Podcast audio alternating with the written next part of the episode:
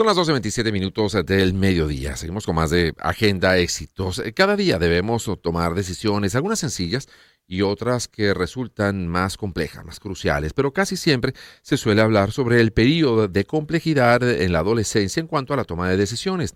Con lo cual, desde la otra perspectiva, nos preguntamos hasta qué edad se tiene conciencia, se tiene claridad, se tiene capacidad para tomar determinadas decisiones. La calidad de vida se suele definir como el grado en que una persona se encuentra sana y capaz de participar en la decisión de aspectos que comprometen el rumbo de, eh, o el rumbo de su vida. Y es por ello que el día de hoy nos acompaña la abogada Gloriana Faría, quien nos brindará pues, una mirada más profunda acerca de este tema. Gloriana Faría es abogada con experiencia en temas de derechos humanos, de infancia, eh, derecho del trabajo, secretaria adjunta de la Red por los Derechos Humanos de Niños, Niñas y Adolescentes e integrante de SECODA. ¿Hay unos límites, doctora Faría, para esta toma de decisiones? ¿A partir de qué edad y hasta qué edad una persona está plenamente capacitada para tomar decisiones importantes? Bienvenida a Agenda de Éxitos. Le saludamos a Albani Lozada y Unaya Menábar. ¿Cómo está? Un placer recibirla, doctora. Buenos días, ¿cómo está? Un placer igual hablar con ustedes. Bueno, sí, este, los niños evidentemente y los adolescentes, desde que entró en vigencia la LOMNA, eh, tienen una, una diferenciación con con la existencia antes de la ley tutelar del menor, los niños se consideran que son sujetos de derecho, ¿no? Y parte de ser sujetos de derecho tiene que ver con la exigibilidad y el ejercicio de estos derechos, y uno de sus derechos es precisamente el de opinar y el de expresarse, ¿no? Y también de tomar decisiones. Los niños, niñas, adolescentes este, tienen autonomía para decidir, pero de manera progresiva, ¿no? Sobre sus derechos y deberes. ¿Y qué quiere decir esto? Bueno, que tienen una capacidad de autodeterminación, este, y se trata de una capacidad de un ejercicio especial que es distinta a la que disfrutan las personas mayores de edad, este, porque esta tiene como tres particularidades, diría yo.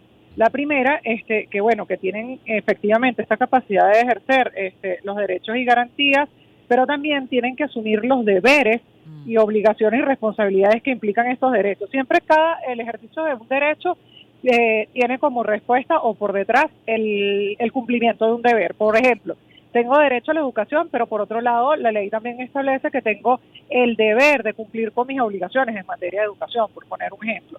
La segunda característica es, es, que esta capacidad, y esto es muy importante, del ejercicio de los derechos de los niños y adolescentes es progresiva. Es decir, aumenta en la medida en que avanza el desarrollo evolutivo de los niños. Es decir, a mayor madurez y edad se reconoce mayor capacidad del ejercicio de los derechos. Mm. Es decir, el niño no se considera un incapaz, pero tampoco es igual a un adulto en este sentido, ¿no? Y la tercera característica es que esta capacidad de ejercicio y de, autodeterminación siempre está sujeta a la dirección y orientación de personas que están encargadas eh, de la crianza de los niños. En primer lugar, bueno, de los padres representantes o cualquier otra persona responsable en su familia o en la comunidad, ¿no? Correcto. En países como Estados Unidos, doctora, eh, los niños incluso pueden demandar a sus padres, ¿no? Cuando no eh, estos no le reconocen al niño sus derechos. En Venezuela, ¿eso es eh, también así o la ley dice cualquier otra cosa? Fíjate, no propiamente demandar, pero sí hay una, una característica especial y de importancia que tiene la ley. Como los niños y adolescentes son sujetos de derechos, quiere decir que cuando sus derechos se ven amenazados o están siendo vulnerados, ellos tienen la capacidad de ellos mismos formular denuncias para ser protegidos. Y en este caso ser protegidos de cualquiera, es decir, incluyendo sus padres y representantes. Por ejemplo, en el caso de un niño que esté siendo maltratado físicamente, abusado sexualmente, o un mismo niño que no está pudiendo a la escuela, que sus padres no lo están enviando a la escuela, tienen la posibilidad de recurrir al sistema de protección de niños, niñas y adolescentes para este, formular el mismo una denuncia y que sea garantizada la restitución de su derecho o que pueda el sistema de protección asegurar que los padres cumplan este, las obligaciones que les impone la ley. Pero sin embargo, eh, ¿eso lo podrían, en primer lugar, lo podrían hacer ellos solos o tienen que ir acompañados de algún eh, adulto, de algún representante legal? Y por otra parte, hay otras cosas que un niño, por ejemplo, no puede hacer, por lo menos hasta donde me llega la memoria. Por ejemplo, abrir una cuenta bancaria o comprarse una propiedad, alquilar, comprarse un carro, comprarse una moto, porque le exigen que sean mayores de edad para poder hacer ese, digamos, tener ese tipo de, eh, de, activos a su nombre. Eh, no sé, ¿cómo, ¿cómo queda eso eh, en el caso de los niños, niñas y adolescentes? Fíjate, la ley, precisamente la, la LOMNA, de la que hablamos, la Ley Orgánica de Protección de Niños, Niños y Adolescentes, establece que cualquier niño, niño o adolescente puede eh, denunciar o formular una denuncia en cualquier eh, órgano del sistema de protección sin la compañía de un adulto. Es decir, que ellos buscan o pueden este, buscar la solución de la amenaza o violación a sus propios derechos. ¿Y esto por qué lo establece así la ley?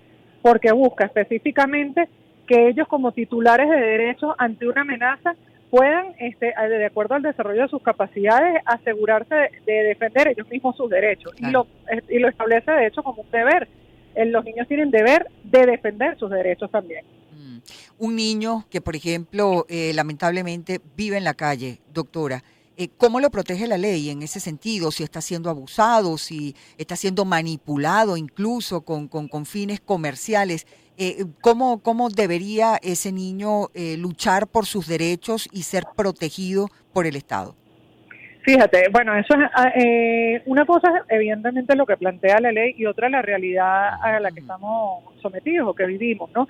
Y, y son evidentes las fallas que tiene el sistema de protección en este sentido y nosotros también como podríamos decirlo como sociedad, no solo falla del Estado, sino también nosotros fallamos como sociedad, en el sentido de que, bueno, evidentemente un niño que está en la calle, bueno, eh, la mayoría de sus derechos están siendo vulnerados porque está separado de su familia, este, está siendo vulnerado el derecho a la educación, a la alimentación, entre muchos otros, ¿no? Él mismo podría este, acudir ante un órgano del sistema de protección, pero ahí es donde nos encontramos con, con ciertas trabas, pues porque este niño podría dictársele una medida y que sea colocado en una entidad de atención o en una familia sustituta, pero más allá de eso, ¿dónde están los programas que previenen que esta situación se dé? Es decir, los programas de fortalecimiento familiar para estas familias que no tienen capacidades, inclusive programas de, de auxilio económico para las familias.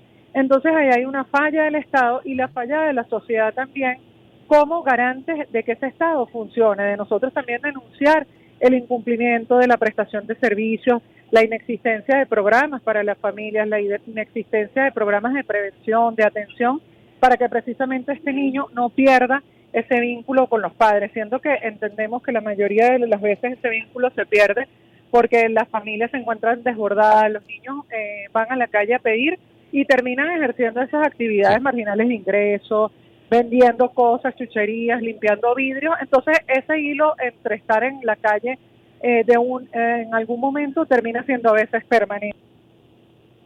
Ah, caramba. Se, le cayó toda la comunicación, a la doctora, pero bueno, vamos a ver si lo logramos antes de hacer la música, porque me interesa también hablar del otro extremo de la, de la vida, ¿no? Cuando ya las personas son mayores. Y de alguna manera también este, este tema surgió a propósito de toda la polémica que hay en los Estados Unidos, a propósito de que, bueno, que ya el, presidente Biden, que está muy mayor como para eh, lanzarse una campaña electoral, el expresidente Trump también. Mm. Eh, hablamos también, por ejemplo, del Papa, que los papas hasta determinada, a partir de determinada edad, creo que son los 80 años, no pueden ni elegir ni ser electos. Los cardenales no pueden ni elegir ni ser electos papas porque, bueno, se entiende que, que ya están muy mayores y que se pone un poco en, duda su, eh, su capacidad para tomar la mejor decisión. Tenemos ya a la doctora en la línea telefónica. Sí, le preguntaba, eh, doctora Gloriana Faría, quien es abogada con experiencia en temas de derechos humanos, de infancia, eh, derecho al trabajo, secretaria adjunta de la Red por los Derechos Humanos de Niñas, Niñas y Adolescentes y integrante de SECODAP, le preguntaba acerca del otro extremo de la vida desde el punto de vista legal, ¿hasta qué edad una persona se considera que está apta para tomar decisiones importantes? Y poníamos el caso eh, durante eh, el restablecimiento de la llamada del caso del presidente Biden en Estados Unidos, que se ha cuestionado mucho su capacidad, o del mismo presidente Trump, que también es un señor mayor, del Papa, que es un hombre ya montado sobre los 80 años, digamos. ¿Hay, hay alguna edad desde el punto de vista legal en lo que ya se establece que es, mm, digamos, que necesita algún tipo de tutoría que hay que alguien que los represente o alguien que los represente o que se cuestiona la decisión que pudiera tomar un adulto mayor. Eh, nuestra legislación dice algo al respecto bueno en mi caso la, mi especialidad no son los adultos mayores pero no hay ninguna eh, franja en la ley que contemple la inhabilitación para tu ejercer eh, tus derechos a menos precisamente que se considere que tú eres una persona que ya no tienes las características necesarias para poder ejercer hábilmente y hay procesos judiciales de este, donde se te nombra también una persona que es un tutor y, te encuentras inhabilitado de ejercer o del ejercicio de, de, esas acciones judiciales. Existe en este caso, pero no hay ninguna este, eh, límite en la ley para tu ejercer tus derechos. En el caso de los niños y adolescentes, inclusive pueden constituir asociaciones civiles, asociaciones sin fines de lucro, este, y está contemplado así también en la ley. Eh, pero para los adultos mayores no hay ningún tipo de edad donde se limite el ejercicio de sus derechos. Bueno, y, yo sé que no es su especialidad, doctora, pero bueno, como abogado probablemente lo sepa.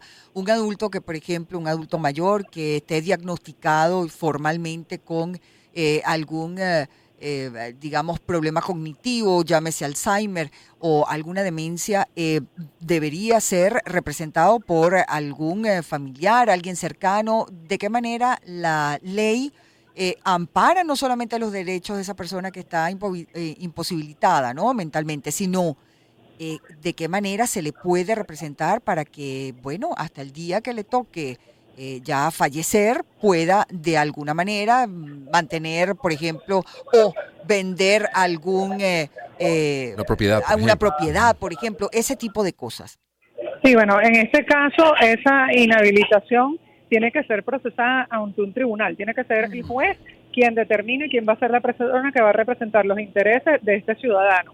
No puede por otra vía inhabilitarse esa persona. Este se le nombra o el juez le nombra un tutor especial quien será que quien ejerza este, en conjunto estos derechos con la persona la, que está, no solo en la tercera edad, puede ocurrir en cualquier otra circunstancia de una persona se encuentra inhabilitada para el ejercicio de sus funciones o de sus atribuciones que tenga legales por cualquier enfermedad. Y supongo que, sea previo eh, consulta con algún médico, o sea, previa evaluación con, médicos que tengan que ver con el área, ¿no? sí, generalmente requiere de un equipo, de que el juez utilice un equipo multidisciplinario de evaluaciones, inclusive de médicos, y en algunos casos de psiquiatras que emiten los informes necesarios para que el juez pueda tomar la, decisión de inhabilitar a esa persona y nombrarle este un representante para que pueda ejecutar, ejercer sus derechos.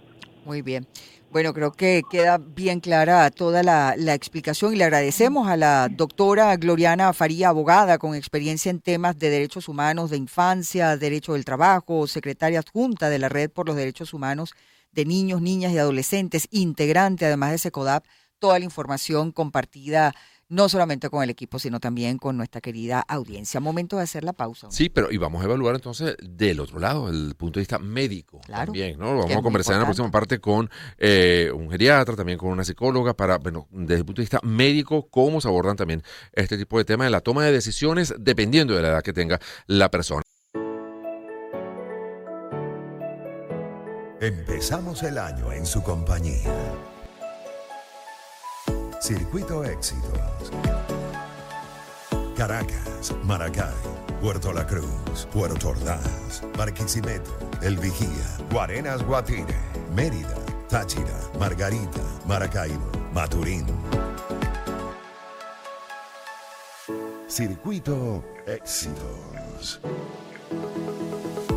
Melodías de siempre. Sonidos en primera fila.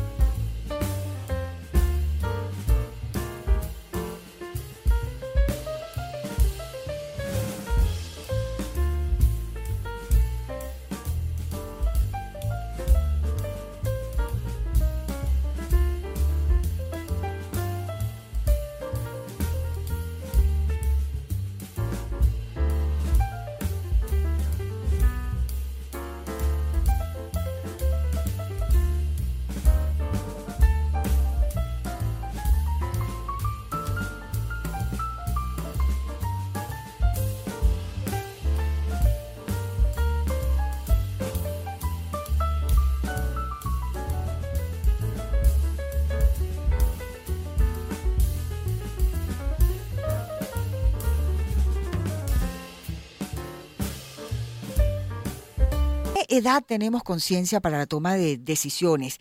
Siguiendo la misma línea, pero desde la otra perspectiva, la toma consciente de decisiones tiene un punto de partida y es por esa razón que eh, vamos a consultar con eh, la doctora Mercedes Romero, eh, psicóloga y coordinadora del área clínica de Psiconecta, y ella nos va a explicar desde qué edad, por ejemplo, los niños o adolescentes son capaces de tomar decisiones. A partir de la edad entre 6 y 7 años, se considera que es el, el, momento evolutivo en el que los niños comienzan a tener la capacidad de diferenciar lo que es bueno de lo que es malo. Es por eso que para la toma de decisiones se considera este el momento en el que el niño puede tomar decisiones por sí mismos. Sin embargo, en el proceso de toma de decisión, lo más importante es enseñar a los niños a cómo tomar decisiones, enseñarlos cuáles son las diferentes opciones que pueden tener, cómo elegir una de esas opciones de acuerdo a lo que puede ser bueno o malo y de acuerdo a las consecuencias que pueden tener sus acciones. Este proceso debe comenzar antes de ese momento evolutivo y debe continuar y ejercitarse durante este periodo en particular. Eso es lo que nos va a asegurar que los niños puedan tomar buenas decisiones a partir de conocer la información para tomar las decisiones, lo que quieren, lo que les gusta y las consecuencias de sus actos teniendo la responsabilidad de poder hacerse cargo de ellas.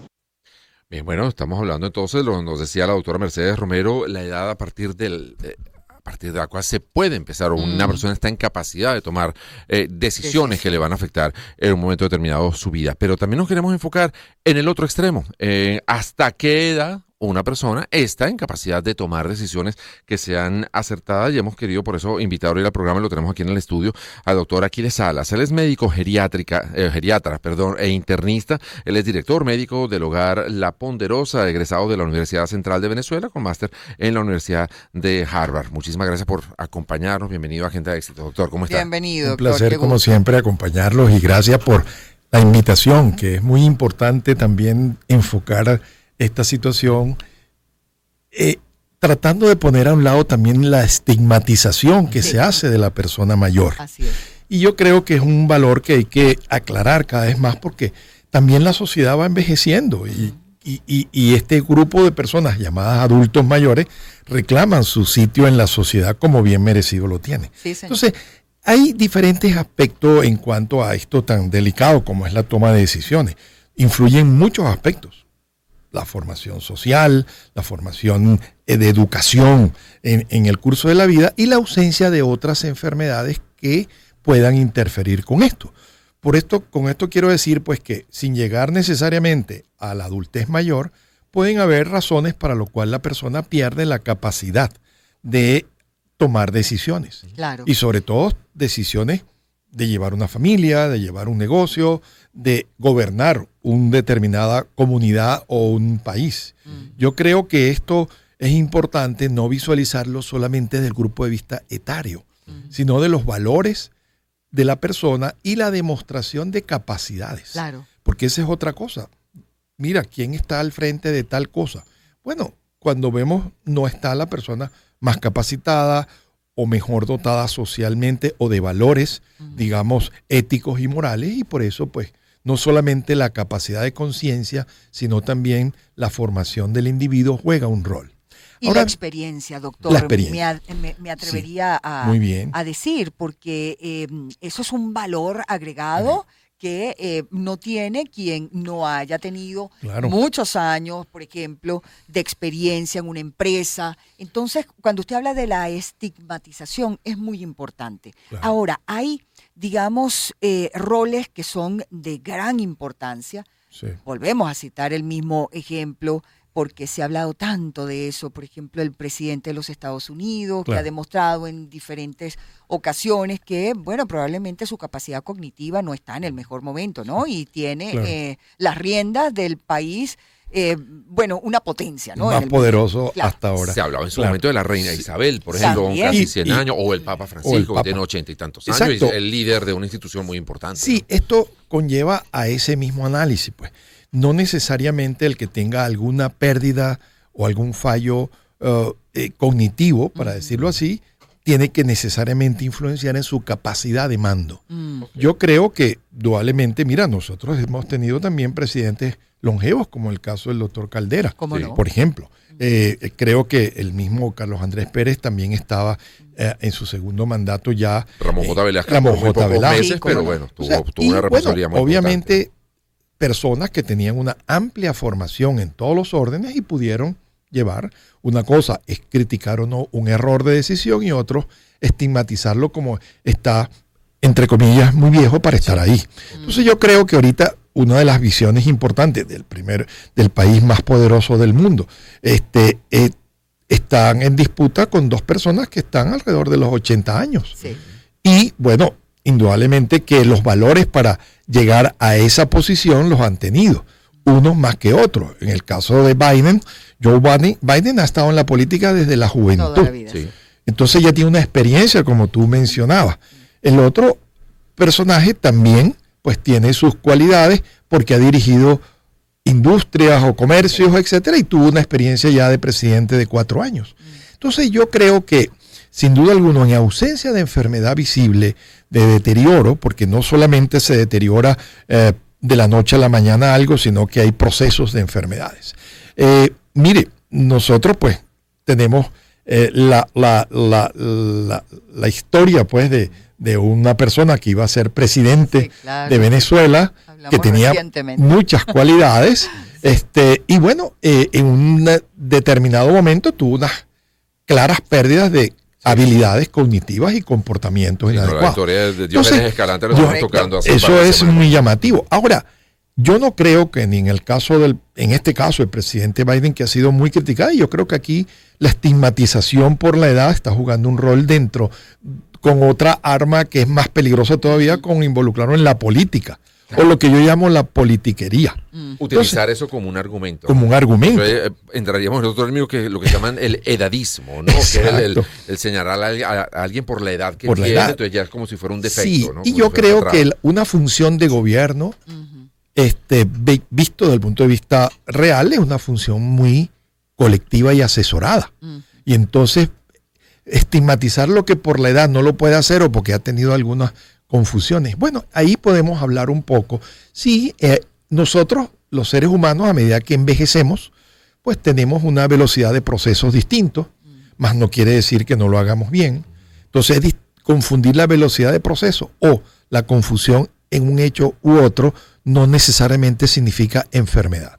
Para eso está pues la posibilidad, y yo estoy seguro que a, a él y en particular al presidente de los Estados Unidos tiene su valoración permanente, Correcto. Eh, al menos anual. Y yo creo que en una evaluación incluye también sus habilidades de, de- de- de toma de decisiones, porque, bueno, y además de eso están los otros poderes alrededor de, de cada ejercicio político que puede levantar las alarmas. El estilo de vida de cada persona puede ser determinante en eh, qué tanto, Claro. en qué condiciones se llega a, la, a la adultez o a la ancianidad. A la ancianidad. En mejor o, o peores condiciones, no solamente desde el punto de vista físico, sino también cognitivo. Cognitivo, sí, eso está enmarcado entre lo que denominamos el, el envejecimiento saludable.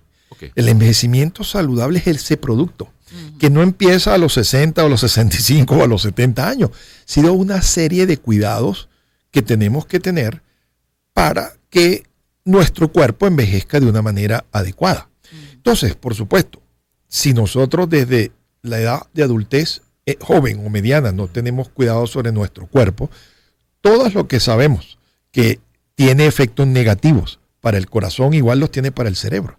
Entonces, yo creo, y más, porque en, en esta etapa, pues, de la, de la vejez, siempre el compromiso de la intelectualidad, del ejercicio físico, del compromiso de interacción social, es muy importante al lado del aislamiento. Entonces, yo sí creo que eh, comienza este cuidado desde la, la adultez joven, tiene que ver también la parte de herencia, Sí, la claro. longevidad también tiene un marcador en la familia. Entonces, una interacción genética y ambiental. Y así es como hay que ver el principio de la salud en todas las edades y principalmente cuando aspiramos, como debe ser, a tener una vejez saludable. Claro. Y el cuidado tener, por supuesto, los, las cinco líneas de cuidado de sobrepeso, el ejercicio físico, el colesterol, los problemas de otros órdenes que influyen en esto. Incluso la vida social. Y la vida social, que es el otro punto, tiene que cuidarse y la vida intelectual, pues aunque está muy pegado a esto y no estar aislado o pensar pues que el mundo es nuestro solamente, no. Lo más bello que hay es la relación y la interacción personal y grupal. Ahora, sin duda alguna, yo insisto mucho en que no se debe estigmatizar la vejez como un problema y menos mezclarlo con cosas tan duras como la política y utilizar esto como una aprobación o desaprobación de una persona para ejercer, cuando hay otra serie de valores que son posibles medir en, en, cuanto a trayectoria, en cuanto a formación, como hemos dicho, en cuanto a ética, a moral, a respeto, a experiencia, cuando esta persona pues tiene estas cualidades, no puede admitirse una sola vía para estigmatizar a cualquier anciano. Así es. De hecho, doctor, muchas veces lo hemos dicho en este programa, que también pues eh, más allá del respeto que se le debe al adulto eh, mayor, eh, también yo digo que debería haber políticas en los distintos países que incluyan al adulto mayor en alguna labor que le haga seguir sintiéndose útil, porque muchas veces,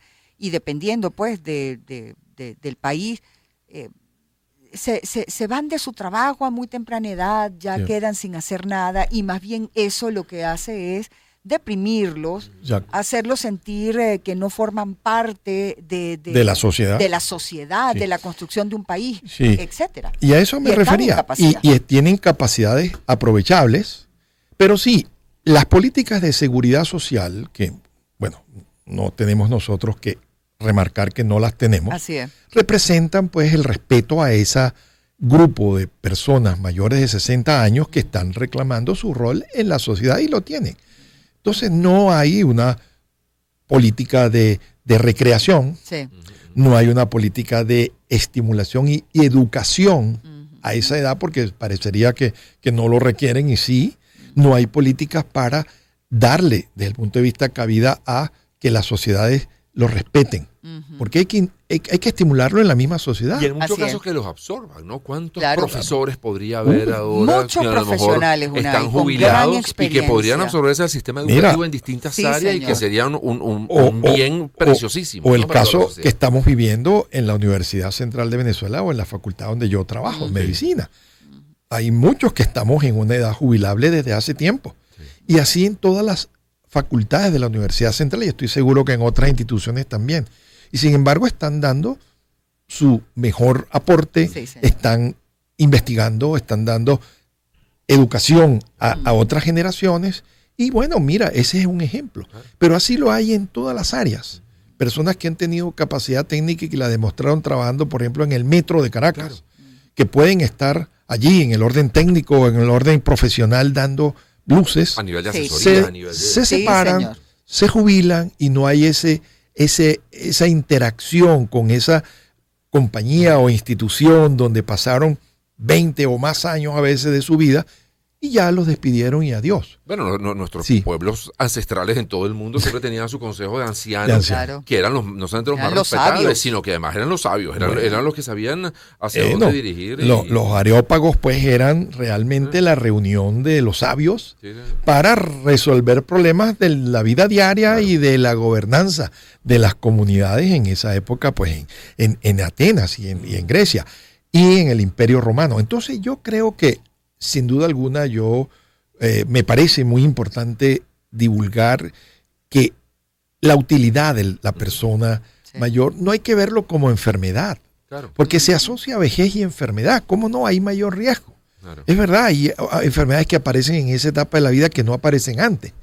Pero también los problemas de los jóvenes con las adicciones, con los accidentes, son un problema. Entonces no hay que verlo como una actividad de alto riesgo. Como edadismo, ah. ni, ni, ni, solamente pues su significado porque llegamos a cumplir 60 años o más, sino realmente como una visión positiva. Y bueno, obviamente que a todos nos llegará el momento en que, bueno, que Dios disponga de cada quien, pero no excluirlos y estigmatizarlos es una, algo que yo he abogado mucho y quiero seguirlo haciendo porque yo creo que aún en estado de enfermedad, la persona adulto mayor merece dignidad y respeto. Y respeto, sí, sí. Y aprovechar sus capacidades es una verdaderamente una misión válida y sobre todo abogar porque haya en el país una protección social y una política social hacia el jubilado o hacia la persona. Porque claro, lo, lo asociamos jubilado con, aunque no esté jubilado, también se necesitan políticas porque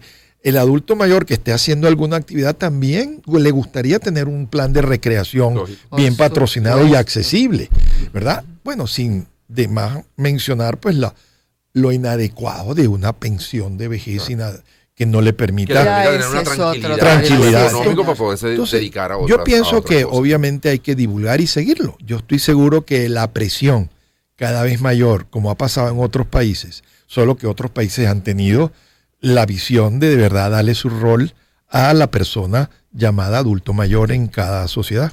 Muchas gracias al doctor Aquiles Salas, médico geriatra e internista, director médico de Hogar La Ponderosa. Una belleza la labor que hace La Gracias. Ponderosa, egresado de la Universidad Central de Venezuela con máster en Harvard. Gracias. Gracias a usted. En punto de la tarde. Seguimos en México nosotros revisando las series que nos llegaron desde allí.